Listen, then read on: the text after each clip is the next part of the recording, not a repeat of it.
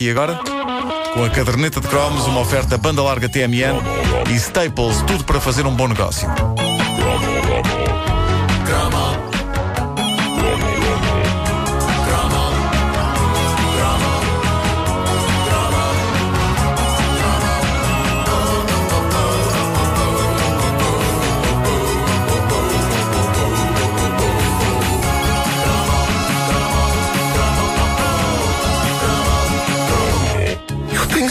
Do Petsy.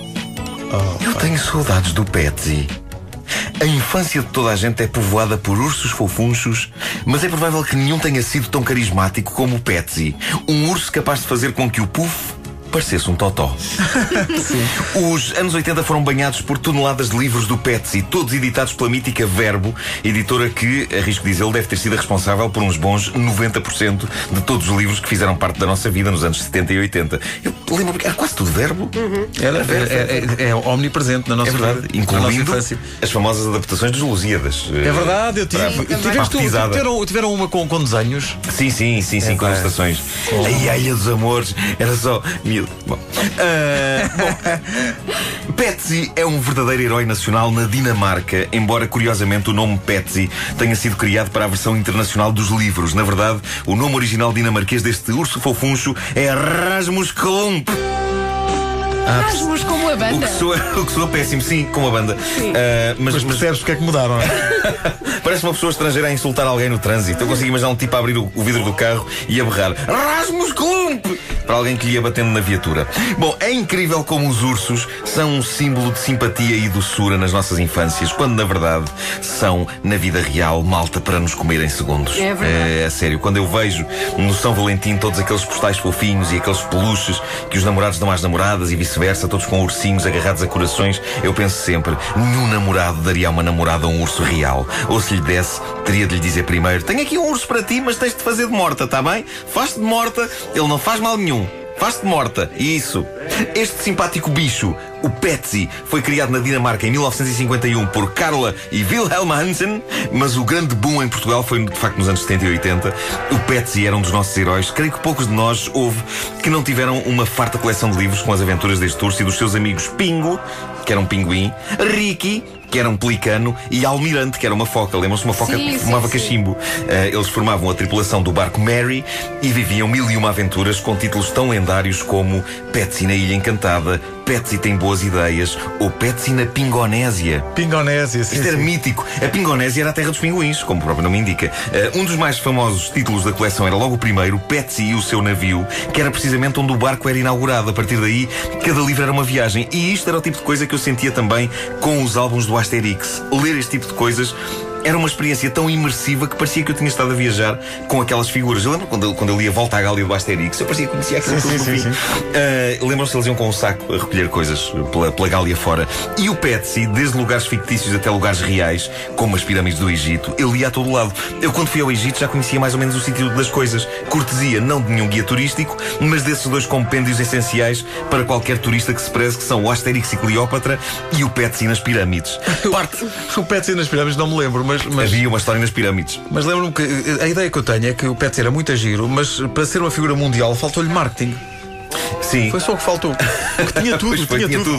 tudo, tudo. Até chegou a haver uma série de desenhos animados que eu não me lembro se passou cá. Ah, isso não lembro. Mas eh, lembro de ver agora na net. Parte do imaginário do Petsy incluía montanhas de panquecas, que se não me engano era a mãe dele que fazia, e que tinham um ar delicioso. Eu não me importava que a minha mãe não fosse uma ursa, mas sempre sonhei que ela um dia me fizesse panquecas como fazia a mãe do Petsy. Agora. Minha mãe está bem como é. Queria que ela fosse uma ursa. Ah, e lembro-me também da quantidade incrível de coisas que o pelicano Ricky conseguia guardar dentro do bico. Isto também era um grande clássico. Os livros de Petsy dividiam-se entre, pelo menos, uns três estilos diferentes. Uns tinham banda desenhada pura e simples, histórias quadradinhos com balões de fala a sair da boca das personagens. Outros eram pequenos livros com histórias curtas, mas eh, sem ser MD, apenas ilustração e texto. Mas os mais comuns, não sei se vocês também parecia uma caderneta de cromos com os cromos já colados. Tinha as imagens e depois o texto em baixo. E aquilo funcionava maravilhosamente. Os desenhos tinham assim um ar anos 50 que eram petisco e nós lá íamos aprendendo preciosas lições sobre a vida. Por exemplo, como fazer lucro de forma marota. Eu aprendi isto no Petsy. Mas como? Eu estive a reler uma das histórias do Petsy, que a nossa grande ouvinte, a Mónica Albuquerque, digitalizou e pôs no Facebook da caderneta. E é uma história chamada Petsy e a loção mágica. E basicamente o que se passa ali é que o Petsy descobre uma loção que, julga ele, destrói as ervas daninhas do seu quintal. Acontece que a loção tem exatamente o sentido contrário. Fala-as crescer. E ele e o Pingo começam a experimentar aquilo em vários dos amigos deles. Os amigos ficam cobertos de pelo de alto a baixo, ao ponto de só se perceber quem são pelo chapéu, do- no topo de montes de cabelo. E a da altura o, Pet, o Petsy apercebe-se que pode fazer disso uma negociata com o barbeiro da cidade, um porco chamado Caracoleta.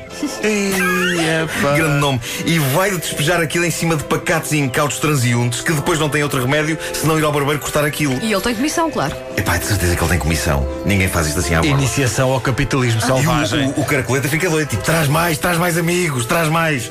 Ah, e, e não acontece mais do que isso, ou seja, isto podia ser um conto moral, não é? Sobre os meios não justificarem os fins e no fim serem todos castigados, mas não, aquilo acaba com uma grande fila à porta do porco, do barbeiro, todos com um gada cabelo para, para, para cortar. É real, e- é real. E se calhar eh, era isso que tinha graça no Petsy. Não era moralista, era cómico. E ensinava-nos a fazer coisas marotas. Lembro-me que. Coisas marotas, atenção, mas nada de coisas indecentes. Pois é, isso que eu ia perguntar, Eh, que marotas, mas não é nesse sentido. Não, não, eu isso aprendi não com o Petsy, mas com outro tipo de literatura. Lembro-me que o Petsy era um daqueles inevitáveis numa ida à feira do livro. Boa parte das aventuras de Petsy que eu tinha foram compradas na barraca da Verbo e havia poucas sensações melhores do que deixar o Parque Eduardo VII com uma saca cheia de livros novos em folha e a cheirar a tinta acabada de imprimir. Muitos deles do bom velho urso Petsy. Petsy, volta! É provável que. Desculpem, tenho muitas saudades. Ah, é provável que a dada altura os autores do- dos livros do Petsy tenham começado a ficar sem ideias. Um dos títulos que apareceu a dada altura e que agora nesta pesquisa reencontrei era Petsy toma banho. Epá, realmente. Pá, depois de viagens às pirâmides, Petsy nas pirâmides e depois Petsy toma banho. Mas não seria assim num lago distante? Não, era no banho, Ah. era numa banheira. B- pirâmides, Ilha de Robinson, ele também esteve, a Pingonésia, Petsy toma banho, soava francamente deprimente. E muita sorte a coleção ter acabado antes de aparecerem títulos como Petsy espreme uma borbulha ou Petsy faz xixi.